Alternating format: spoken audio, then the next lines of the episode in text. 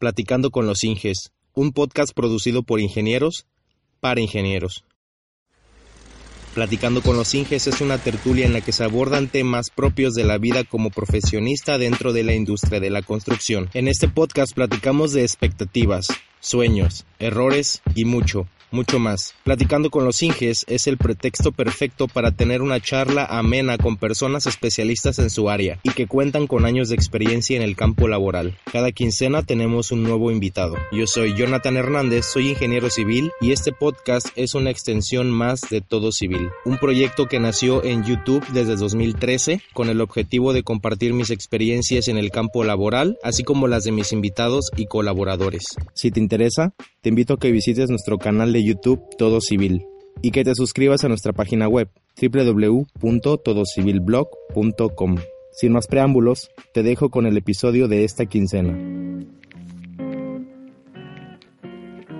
Hola, ¿qué tal civiles? Bienvenidos al episodio número 4 de Platicando con los Inges. En la tertulia de hoy nos acompañó el ingeniero Julio Trinidad Pérez, que tiene experiencias en el mundo laboral incluso desde antes de la universidad nos platica un poco sobre eso, también sobre las ventajas de utilizar programas de modelado en 3D con aplicaciones en la ingeniería civil y en la arquitectura. Hablamos también sobre qué se siente el ser ingeniero civil y estar a cargo de diferente tipo de personas, tanto obreros como ingenieros, y las distintas responsabilidades que implica nuestro trabajo día a día.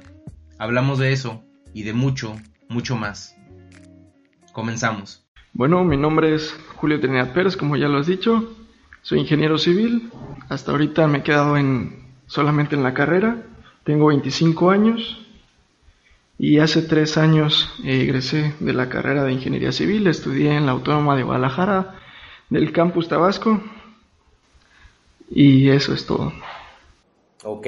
Como ya sabes, la mayoría de las personas que nos ven en este canal pues son estudiantes, recién egresados que apenas están comenzando en, pues, a vivir estas aventuras de, de ser un ingeniero civil. ¿Nos podrías contar un poquito más sobre tu experiencia en la universidad? Por ejemplo, ¿qué materias te llamaban la atención cuando tú entraste? O bueno, vamos a comenzar primero. Eh, ¿Qué fue lo que te llamó la atención de la carrera? ¿Por qué decidiste estudiar ingeniería civil? Bueno, más que nada decidí estudiar ingeniería civil porque en mi familia mi papá es arquitecto yo sentía que hacía falta esa parte de, la ingeniería civil para complementar el equipo. Este, ¿Qué me atrajo mucho de la carrera? Las estructuras. Me gustan, se me han dado las matemáticas con mucha facilidad y, este, y las estructuras eran la parte que cuando uno entra en ingeniería civil dices, no manches, es como que lo más, lo, lo más padre de la carrera, o la mayoría de las personas lo, así lo consideran. Este, más que nada igual, eh, tanto costos, hacer un proyecto completo era lo que me llamaba la atención. Cuando entré también tenía mucha facilidad para el dibujo, me encantaba dibujar, dibujo técnico. Empezaba con AutoCAD y por ahí me empecé a entrar en otros programillas que son de poco uso, al menos en la zona. Por ejemplo, dices que tu papá es arquitecto. Él y ahí tú te diste cuenta, al ver el tipo de trabajo que él hacía, te diste cuenta de que querías complementar el trabajo que hacía. Específicamente, ¿qué tipo de cosas eh, veías tú que hacía tu papá? Lo que él hacía en, en su mayoría era lo que tiene que ver con herrerías, estructuras metálicas. Al ser arquitecto, él no tenía esas facilidades para calcular estructuras, este, cuantificarlas, eh, porque esa parte más que nada viene siendo te la enseñan más en el área de ingeniería civil que en arquitectura. Y esa parte me empezó a gustar bastante. Ok, eh, porque lo menciono porque hemos hablado y he publicado un par de videos al respecto sobre las diferencias más notables entre estas dos carreras. Estamos de acuerdo que un arquitecto y un ingeniero se desenvuelven en la industria de la construcción. Exacto. Tienen un finalmente tienen un objetivo en común, que es construir, que es desarrollar la infraestructura del sitio donde trabajan, ¿no? Pero a pesar de que tienen el mismo fin, lo hacen de diferentes maneras. Decidí invitarte también en parte porque tú tienes esa experiencia y además de trabajos de ingeniería civil, puedes hacer otros trabajos, otras cosas que, eh, entre comillas, definen a un arquitecto. Tú te metes también a hacer cosas de arquitectura. Yo en su mayoría he trabajado con arquitectos. Por lo mismo, mi papá tiene, es arquitecto y tiene amigos arquitectos y me ha tocado este, trabajar con muchos arquitectos, sobre todo en el área de dibujo técnico. Uno de los programas que me han abierto mucho estas puertas, más que nada por su facilidad de uso y porque está enfocada en esa área, es, el Revit. El Revit en su inicio era prácticamente Revit Architecture. Ahorita ya es eh, multiusos. Está Revit en general, le quitaron esa palabra architecture y globalizaron y incluye parte de estructuras, instalaciones eléctricas, hidráulicas, sanitarias. Y la ventaja de este programa es que tú trabajas en un plano y al mismo tiempo estás generando volúmenes, estás generando alzados, volumetrías en 3D y te permite ver más allá que un simple plano de AutoCAD. Y eso me ha dado muchas, muchas este, ventajas sobre quienes han dibujado en AutoCAD. Que claro, también tuve que aprender a dibujar en AutoCAD porque la mayoría de las personas que se desempeñan aquí en Villahermosa te pasan un plano en AutoCAD. Yo lo levantaba en Revit, tenía los volúmenes y me servía para hacer presupuestos, me, me servía para hacer hasta perspectivas, este, presentaciones, lo combinaba con Lumion, exportación en 3D, una maravilla. Y la verdad que cuando lo muestras, la gente se... Se queda impactada. Es el, es el, es como que el gancho. Tú le muestras la casa en 3D y dicen, no manches, sabe dibujar, ¿sí? Y porque la gente común que no tiene conocimientos de planos, ven el modelo en 3D y como es muchísimo más visual que un plano, le entienden mejor. Y eso nos da mucha ventaja a los que manejamos programas en tres dimensiones. Bueno, para los que eh, no, no, sepan, eh, Julio y yo estudiamos juntos en la universidad. Es un muy buen amigo. Hicimos equipo. Siempre, prácticamente toda la, universidad hicimos equipo en la mayoría de las materias. Evidentemente, la, el área en la que nosotros nos desenvolvimos mucho mejor, pues fue en el área de estructuras, ¿no? Exacto. Durante la carrera tuviste como otra, otra materia que te, que te llamara la atención. Pues la verdad, otra que me llamaba mucho la atención era el área de costos. Pero soy sincero, es muy aburrida. Al menos a mí.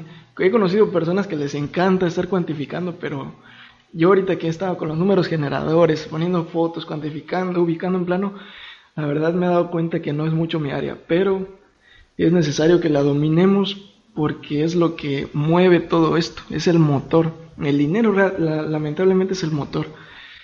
Y el área de estructuras es de las que más me ha gustado porque cuando estoy en obra me ha tocado ver muchas veces. Eh, el usuario común de las construcciones, el, este, un, privado, una persona que no tiene conocimientos pero quiere construir, se topa muchas veces con cómo voy a construir esto, qué tamaño lo debo de hacer, eh, me conviene este material, no me conviene este material. Y lamentablemente siempre se dejan llevar por las opiniones de los albañiles que no, no es muy lamentable porque ellos ya tienen experiencia, pero cuando les cambian la jugada y han hecho algo que no tiene nada que ver con lo que han hecho, te dan opiniones muy erradas o quizás aproximadas, pero se pueden optimizar muchísimo. Por ejemplo, por ejemplo, cuando ya las, las separaciones entre las, las vigas o entre una losa ya son muy grandes, como no son comunes en una casa, ya no saben qué hacer. O por ejemplo, cuando empiezan a haber navecitas industriales eh, qué peralte tiene que tener la armadura o la vigueta, qué cantidad de acero. Ellos le van a meter mm, quizás mucho acero o quizás muy poco acero, dependiendo de la persona. ¿Qué pasa? El albañil es el especializado en la parte de estructuras de concreto, cosas que tienen que ver con concreto. El, son los soldadores en estructuras metálicas. Pero cuando ellos ya, ya tienen que entrar en dimensiones mucho más grandes, estamos hablando de 10 metros de separación, eh, de claro, de una losa, o sea, entre apoyo y apoyo, eh, ya sus cálculos ya son mucho más difíciles porque ellos... Pues es que ellos no hacen cálculos, ellos no hacen cálculos. Pero como han hecho muchas veces algo, para ellos es muy fácil decir, no, pues en este cuartito voy a meter tal armado, porque lo han hecho tantas veces que saben que ya funciona. Pero como no han hecho cosas más grandes, ahí empieza a haber incertidumbre y ya es muchísimo más recomendable este, un cálculo bien, bien elaborado. Y ahí es cuando nos eh, entra nuestro, nuestro, nuestra intervención.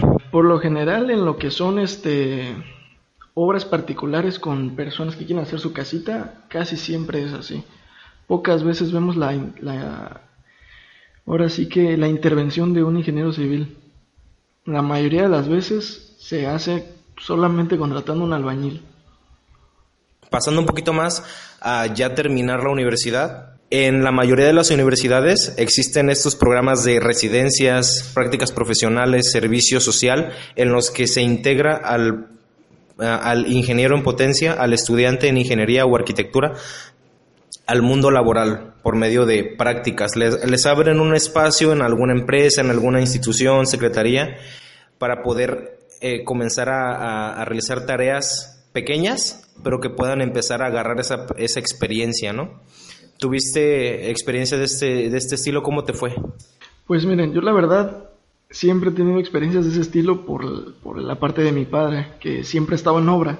Yo desde muy joven, desde la secundaria, empecé a estar en obra. Específicamente llegué a aprender a soldar, eh, a hacer herrerías y conviví con muchos soldadores y te da ese como feeling de, saber cómo se hacen las cosas. Algo que yo recomiendo mucho a los estudiantes que se metan en obra, porque la parte de la parte de, de, oficina se aprende muy fácilmente en la universidad. Y si no tienes ese feeling, no vas a saber decir a qué está enfocado. Como que te ayuda a visualizar un poquito más cómo debes de, de hacer el trabajo de oficina. Cuando no tienes esa experiencia, es un poquito más difícil de interpretar. Por ejemplo, hay muchos estudiantes que me mandan mensaje constantemente y me dicen, oye Jonathan, ¿sabes qué? Estoy estudiando los últimos semestres de la carrera y tengo la duda de si ya puedo, si ya soy capaz de meterme a obra, si ya puedo ir a pedir chance de, de trabajar, ¿no? ¿Qué les recomiendo yo? Que se metan de obra desde que puedan. ¿Por qué? La verdad es que muchos de los ayudantes de, en construcción son personas que no tienen nada de estudios, o sea, nosotros que estamos estudiando desde que salimos de la prepa o hasta mucho antes si es posible, empezar a involucrarse con la construcción, porque lo, como les comenté antes, te ayuda con ese feeling para entender mucho más fácil de qué están hablando en la universidad. Es como que ya venir encaminado, desde que puedan, métanse a la obra, van a aprender de los albañiles, de los ayudantes, cómo hacen las cosas, cómo cargan las cosas, sobre todo en la parte de rendimientos de obra. ¿Cómo sabes tú cuánto tiempo tardan en hacer un piso? La verdad es que ya hay tablas, pero si tú no te paras ahí a verlo, no te vas a dar cuenta. Vas a encontrar albañiles que lo hacen más rápido que otros y eso te ayuda a determinar precios en parte de precios unitarios. Por lo que yo recomiendo que no esperen a que salgan de la carrera para meterse a obra. Si es posible, vayan a las obras, por todos lados hay, toda la gente tiene la necesidad de construir. Ir a obras te da experiencia y te facilita la vida en la carrera. Pues ya, ya nos comentaste de que toda tu vida has estado rodeado de trabajadores en la, de la construcción, has estado trabajando en diferente tipo de obras, que más adelante vamos a platicar sobre qué tipo de obras has estado. ¿Has trabajado en alguna empresa o siempre te has desempeñado como, eh, como contratista o como freelancer, por así decirlo, como ya teniendo una empresa pues con tu papá? Eh, ¿O has tenido como esa oportunidad de trabajar en otros sitios? He tenido la oportunidad de trabajar en otros sitios. Por ejemplo, me tocó estar de residente obra de un fraccionamiento. La verdad fue muy poco tiempo porque desde que yo lo recibí ya iban de picada, ya iban de salida, se habían gastado el dinero, no había mucha inversión. Pero la, la obra en general me informé bastante, eran 140 casas eh, repetidas, dos, tres modelos diferentes si no me equivoco, y mm, no se tuvo ese avance que se debía de tener, fue muy poco tiempo. Otra en la que sí tuve bastante experiencia y aprendí bastante es sobre el trabajo en plazas. Por ejemplo, Altabrisa aquí es una plaza comercial, de la más grande, la más grande aquí de Villahermosa. Me tocó trabajar en un local que se llama Recorcholis. Este local es de es una empresa que se dedica a, a los videojuegos o el entretenimiento en general. Vas y tienes un área para niños, tienes un área para donde hay máquinas, este, un área de boliche, un área de comida, entonces aprendes un poco de todo. Ahí me tocó desde hacer estructura para oficinas, este, preparar una fosa para boliche, Realmente tú la tienes que hacer a la medida porque vienen los de boliche, la instalan, te piden gente prestada. Instalaciones eléctricas se aprende bastante. Yo la verdad de la universidad salí un poco pelón en la parte de las estructuras, en la parte de este, instalaciones eléctricas. No se aprende tanto porque no, es, no nos enfocamos tanto a eso. Sí aprendemos, pero no tan a fondo. Y allá aprendí bastante desde los tableros iLine, que son un interruptor general básico como de una casa, los tableros más grandes de cuarenta y tantos, este, cuarenta y tantos, ¿cómo se llama? Circuitos, este, dos, tres tableros en, para todo el local. La verdad eran dos mil metros cuadrados de construcción. Tardamos un mes en demolerlo, ahorita les explico por qué, y cuatro meses de construcción. En esa parte me tocó llevar parte de la residencia de la obra, éramos tres, eh, dos amigos y yo, ellos me contrataron a mí y me subcontrataron la parte de las estructuras metálicas. Este, me tocó llevar generadores, llevé la parte de supervisión de obra junto con el supervisor de parte de la empresa, e interpretábamos planos, le decíamos a la gente dónde construir. Por lo general ya contratábamos una cuadrilla de tablarroqueros que ya sabían cómo hacer tabla roca. Ya no te pones a estar explicando o agarrando manuales para decir esto se hace así, esto se hace así. No, ya tú le dices aquí quiero una hambre en tabla roca, aquí quiero esta forma del de plafón de tabla roca y ellos van y lo hacen. Ya nada más tú supervisas que tengan la calidad, porque al final de cuentas es la vista y que esté bien elaborado. Este, en instalaciones eléctricas, donde quieren un circuito, otro circuito, este, estructuras metálicas, te pasan un, plano y tú tienes que ir checando que todo quede conforme se marca en el plano. Lidiar con, con, las plazas comerciales sí es un poquito complicado porque no es como una obra libre en la que tú puedes hacer el ruido que quieras, casi el ruido que quieras, este, construir a la manera que quieras, en los horarios que quieras, no, en la plaza tienes que acatarte a lo que ellos, a los horarios de trabajo y a las condiciones que ellos te ponen. Por ejemplo, una plaza comercial ya estaba abierta, no es como una plaza en construcción. Cuando está abierta, tú no puedes hacer el ruido que quieras durante el tiempo que está abierta porque molestas a los demás locatarios o a la gente que trabaja ahí.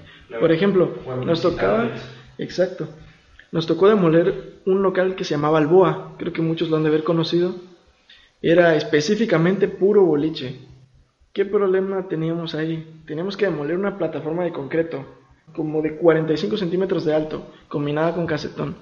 Tardamos un mes en demolerlo, teníamos aproximadamente como 40 personas. Ahí te voy a pasar unos videitos de cómo se veía. Parece un apocalipsis de hora. De hecho, estaré, voy a estar colocando como imágenes de las actividades que, que estás mencionando. No, una barbaridad. Tuvimos problemas por eh, el polvo. Inclusive era de noche, pero ah, empezamos a trabajar cuando todo el mundo se iba, pero era demasiado el polvo. Teníamos problemas para sacar todo ese escombro, era en segunda planta. Teníamos que estar sacando los camionados de concreto, ahí tengo imágenes, hasta videos. Hicimos cuadrillas de demolición, amontonábamos el, el, el, concreto, o sea, los residuos de obra, y poníamos una cuadrilla de puras carretillas. Lo tienes que buscar en obra la manera en la que todo se haga lo más rápido y eficiente posible. ¿Por qué? Si tardas más, gastas más. Si, y el problema es que tú no puedes decir, no, ahora voy a cobrar tanto. No, si no te da sale con dinero, todo lo que habrás hecho tiempo y esfuerzo habrá valido para nada. Básicamente nosotros en obra, uno, uno de los factores principales que nos guía, que nos da cierto criterio, es eh, la cuestión económica. Como tú mencionas, el estar pendiente. Básicamente tienes un en cierto periodo de tiempo para terminar ciertas actividades. Si por un día, por un día que te retrasas en una actividad, para, para, un trabajador puede significar este pues un día más de trabajo, cosas así. A ellos no, como ellos no, no están viendo. ellos no les interesa si tú terminas en tiempo o no. Dependiendo de qué tanto los comprometas. Pero ellos están trabajando por día. Pero si tú estás viendo que recogen escombro de aquí, lo llevan para allá con una cubeta, no, pues mejor compra una carretilla y llevan lo equivalente a cuatro cubetas, eh, o sea, en un viaje equivale a cuatro viajes. Así es. Entonces es más rápido y más económico. Y a la larga sí lo íbamos haciendo, acumulábamos escombro y teníamos unas personas que eran especializadas solo para andar con carretilla para llevarla hasta donde llegaba un camión. Estacionábamos en una entrada un camión de 2, de qué, 14 metros cúbicos, lo más grande posible para no estar cambiando camiones. Si metíamos uno de 7, iban a ser más viajes, más caro. En cambio conseguimos uno el más grande posible, que era de 14 metros cúbicos, y empezábamos desde las 11 de la noche con 7 personas en carretilla y unos ductos para tirar por carretilla el escombro. Tuvimos problemas con el polvo que se levanta porque es increíble. Por la altura, el, cae el escombro y se levanta mucho polvo. ¿Qué decimos? Intentamos con lonas, intentamos con agua, intentamos con, eh, con diferentes cosas. Y al final de cuentas nos quedamos con el agua. Pero tuvimos un problemita. Debajo teníamos otro local, específicamente Sambors. Y, este, y tuvimos algunas fugas de agua y le mojamos algunos plafones. Como saben, la tabla roca se reblandece con el agua. Entonces tuvimos que gastos extraordinarios que no estaban previstos. Y todo eso hay que ser cuidadosos porque los responsables de que se esté haciendo eso somos nosotros. No es el albañil porque tú lo contratas y tú le dices qué hacer. Somos nosotros. Si algo rompemos, si algo hacemos mal, nosotros tenemos la culpa. Porque eres quien está al tú eres El, tú eres el rostro, tú eres la imagen, de en este caso, de una empresa o de un grupo de personas. Eh, yo quiero hacerte una pregunta más acerca de, qué se siente eh, el, eh, este aspecto de la vida de un ingeniero civil.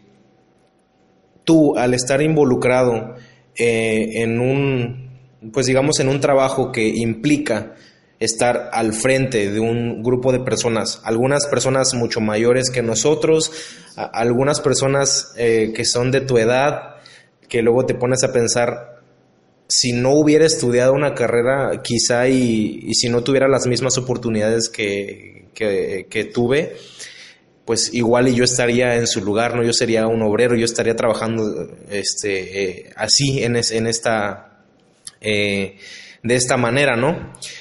¿Qué se siente? El que tus decisiones impliquen em, consecuencias para otras personas, em, ingresos, mayores ingresos económicos o pérdidas económicas. Al principio, como uno no está acostumbrado a mandar, o esa parte no te la enseñan, para aprender a mandar tienes que primero estar seguro de lo que estás diciendo, porque si no ten inseguridad, en lo que tú dices, van a decir, ¿qué onda? Muchas personas van a dudar de lo que dices y te vas a ver mal. Más que nada es que tengas seguridad, estar seguro de lo que estás haciendo y la gente va a confiar en ti.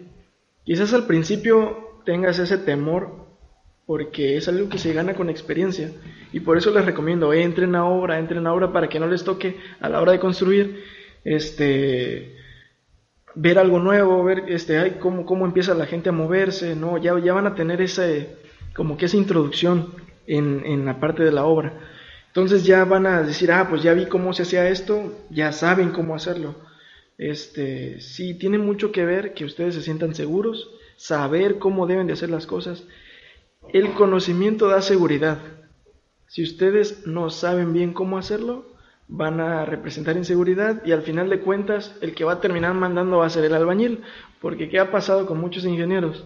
No saben cómo hacer las cosas y le dejan el trabajo al albañil. Que si hay que hacer un muro de bloque, ellos le dicen, no, pues ahí va.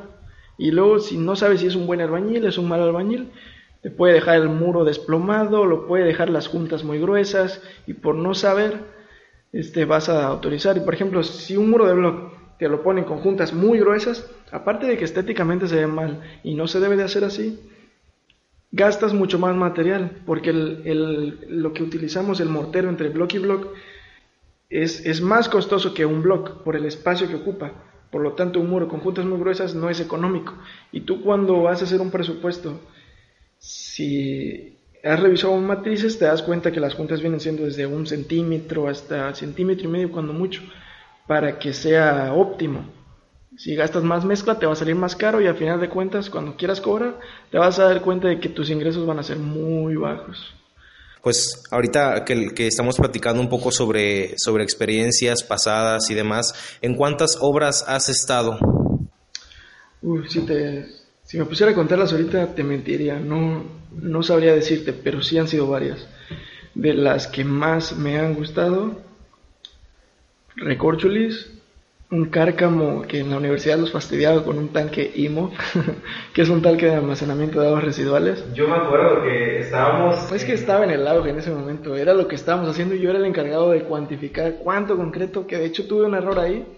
Por simplemente variar un poquito la altura de las cimbras, perdimos como 2-3 metros cúbicos de concreto premezclado. Y ustedes saben que el metro cúbico está como en... Estaba en ese entonces como en... Dos mil pesos creo cada metro cúbico. Se podría decir que boté a la basura como 6 mil pesos por un mal cálculo. Entonces ahí radica que hagamos bien nuestro trabajo. Yo me acuerdo que nosotros nos burlábamos de, que estábamos en clase en diferentes materias y Julio estaba pegado en la computadora diseñando, dibujando planos y su dichoso más que nada porque y su dichoso tanque. vamos a pasar un planito ahí de cómo era. Realmente es un cubo pero la parte de abajo es piramidal. Entonces, a la hora de calcular las varillas a lo largo de todo eso, iba variando. Y yo tenía que decirle a los albañiles, haz una de tanta medida, ahora una de tanta medida. Y lo que hice fue ese cubo, lo modelé, como ya manejaba yo el Revit, lo modelé en 3D y todas las varillas las hice en tridimensional. Y cuando lo mostré, el, un padrino que está al frente de esa obra, este, se quedó así. O sea... Boca abierto. Porque no imaginaba ver si están presentando un proyecto plano y donde tienes que interpretar y saber cómo va, yo eso lo hice en 3D y lo podía yo girar para mostrar cómo iba y era más fácil de que todos lo entendieran. Y bueno, ¿en qué otras obras has estado? Aparte del tanque, del recorcho. He estado en obras particulares, de ampliaciones, remodelaciones. La verdad las remodelaciones son un desastre, no me gustan, este, porque no puedes trabajar cómodamente. He estado en proyectos de cálculo estructural con el ingeniero general, que me ha, este, ahora sí que él me ha ayudado en esa parte. Tengo mucho que agradecerle, por cierto. En el último que estuve fue en el de unos cálculos de una grúa viajera en una nave industrial.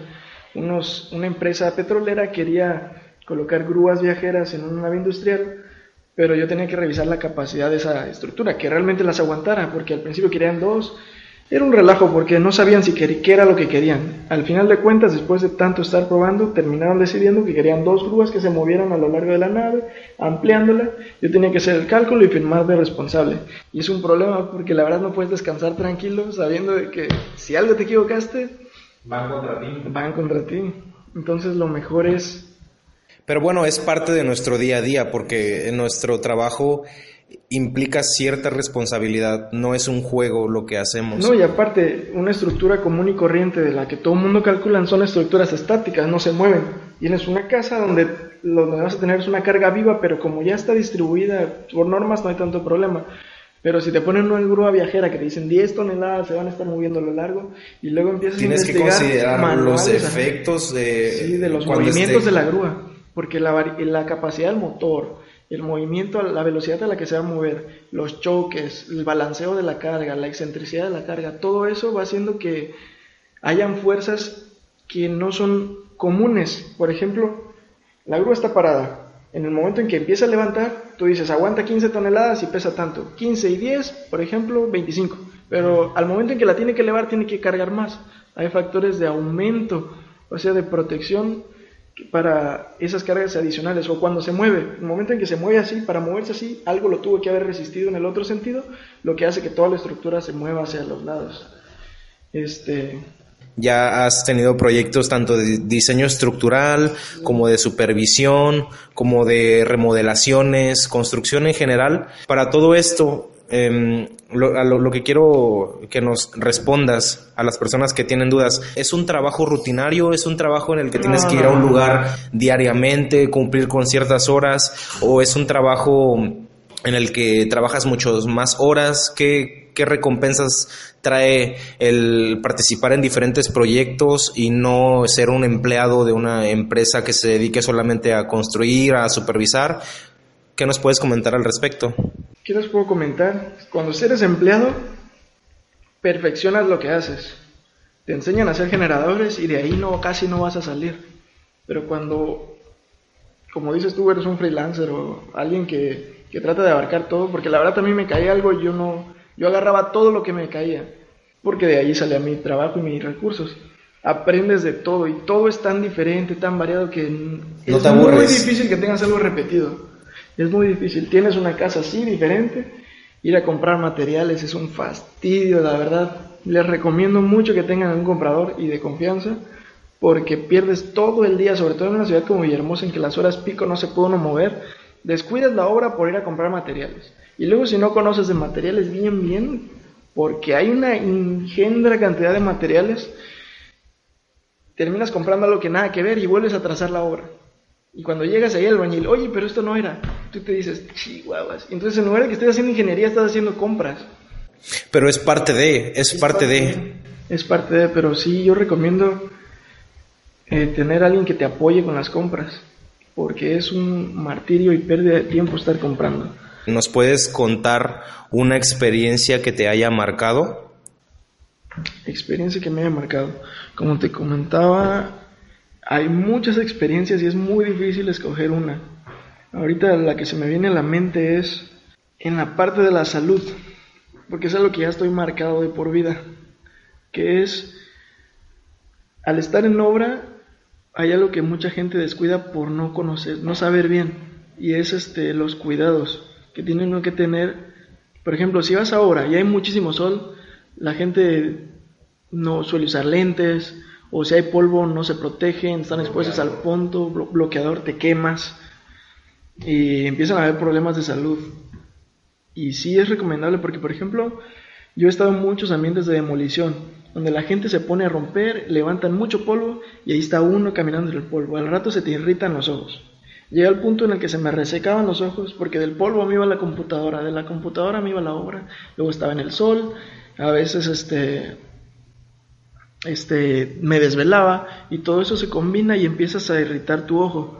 A mí me salió algo que se llama el teregión, muchos lo conocen como carnosidad en el ojo, que es una, el ojo como está reseco se empieza a cubrir para que ya no se siga dañando por tanta resequedad y empieza a formar una capa que una tela. una tela exactamente que va abarcando la parte de la conjuntiva hasta que llega al iris y el problema es que cuando llega siempre va creciendo y al llega un punto en el que puede llegar a deformar tu ojo y que empieces a ver borroso o hasta tapar el iris y de plano no ver nada y, y va a tener que ser cirugías para tratarlo y es algo que me he dado cuenta que yo al principio ni idea, ni me pasaba por la cabeza. Pero después que me empezó a salir, empecé a decir, no manches, ¿qué es esto que me está saliendo en el ojo? Y empecé a investigar y todo, y me di cuenta que hay muchísima gente que lo tiene, sobre todo albañiles. Me llegué a encontrar hasta con gente que tenía cuatro carnosidades. Yo dije, si solo tienen los ojos, ¿cómo pueden tener cuatro carnosidades? Pues te salen del lado de adentro y del lado de afuera y te van cerrando el ojo. ¿Quiénes los he visto? Pasteros de obra. Estos acabados que aquí hay en el, en el local, se utiliza mucho lija para que quede fino, fino, fino. Entonces, ¿qué pasa? Tiras un montón de polvo y la gente a veces hasta está en el plafón haciendo así. Y todo el polvo en los ojos. Y cuando los llegué a ver, era increíble la cantidad de carnosidad en los ojos.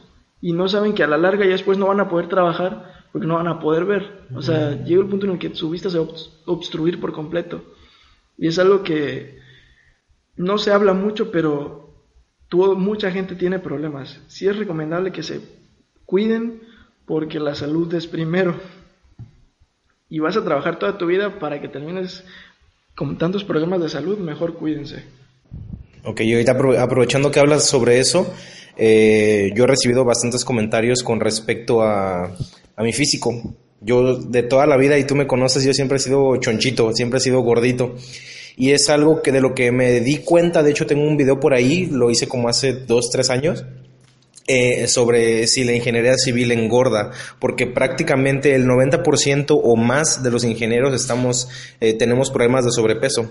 Entonces, eh, es un factor, yo creo que es un factor cultural de cuidado de la salud, em, es cultura. Entonces, yo creo que, y, es, es, importante recalcarlo porque el, el no, el la ingeniería no te hace gordo, lo que te hace gordo son los hábitos. son los hábitos que tienes. Por, ejemplo, yo te pudiera mencionar que en mis trabajos el estar alejado de, un sitio en específico, yo trabajé mucho tiempo en obra, en un camper en medio de la nada, y cuando estaba dentro de la ciudad, también eh, trabajando en oficina eh, era, son ambientes en los que no tienes como cierto mucho movimiento y aparte cuando estás empezando no tienes como los recursos para poder o bueno estar bien en comida. ajá para poder se estar te hace fácil saludable. comprar tacos se te hace fácil comprar cosas que sean preparadas. Así es. Entonces a lo que quiero llegar es que es importante el cuidado de nuestra salud eh, este es, es, importante eso. Y no, no tanto por, el, por verte bien o eso, sino porque te sientas bien. Exacto. Entonces, este... Es como que nadie sabe para quién trabaja. Ganas dinero y al rato estás pagándolo con médicos porque no te cuidaste. Y nada cuesta, por ejemplo, vas a un ambiente de polvo, te proteges o te tratas de exponerte menos. Desde la comida que comen hasta las gafas cuando están demasiado tiempo pegados. Por ejemplo, la gente que está mucho tiempo pegado en proyectos, todo el tiempo está pegado en la computadora. Trabaja de día, de noche, la iluminación, y hay cosas que uno no sabe hasta que empiezas a tener problemas. Por ejemplo, ¿qué es lo primero que te pasa? Empiezas a parpadear, se te resecan los ojos, se te ponen rojos, y dices, ¿por qué? Y empiezo a investigar, a mí me ha tocado ver que hasta la luz azul de las computadoras lastima los ojos. Hoy en día los celulares, todo el tiempo estamos pegados en los celulares, ya traen funciones, por ejemplo, de Aquí se llama descanso visual, en los Samsung tienen otra función que lo que hacen es amarillar un poco la imagen. Mata los tonos azules que son los que dañan el ojo y te proteges. Ya puedes estar un poco más de tiempo sin que te dañe tanto el ojo. Los desvelos, los ambientes de polvo, cuando vas al sol, todo eso se va acumulando y al rato ya tienes problemas como el mío, que es muy común, el teregión en el ojo. Otras personas están quemadas del sol y y, es algo que se puede evitar con pequeñas acciones, ¿no? Manga larga, sombreros, gorras. Y con lo que estamos eh, tratando de llegar con, esta, con este tema de la salud es más que nada concientizar, porque no es como, eh, es un problema que se va adquiriendo con el transcurso del, del tiempo y que con pequeñas cosas podemos irlas mitigando, por así decirlo. Pues sí, porque a largo plazo todos trabajamos para tener dinero y si a la larga vas a acabar con problemas de salud, de nada te va a haber servido ganar tanto dinero si vas a terminar con muchos problemas de salud. Yo tengo ahorita, por ejemplo, problemas respiratorios por tantos ambientes de polvo y problemas oculares, de que se me resecan los ojos, a cada rato tengo que estar comprando gotas y antes no lo tenía y se me hace muy, muy incómodo. Y es como que si me dieran a escoger entre el dinero que he ganado y los problemas que tengo, preferiría no tener esos problemas porque sé ahora que puedo trabajar de una manera más adecuada y conseguir dinero. O sea, el dinero no lo es todo. Muy buen consejo. ¿Qué es lo que sigue para Julio Trinidad en el futuro? ¿Qué tienes en mente continuar con una maestría, con un doctorado, no sé? ¿O qué planes a futuro tienes en cuestión laboral? En la parte laboral, soy sincero, a mí me gustaría formar una constructora bien hecha. Don, porque si tú mueves mucha gente, ganas mucho dinero. Si tú trabajas como un personal, ganas lo que puede alcanzar un ingeniero como asalariado.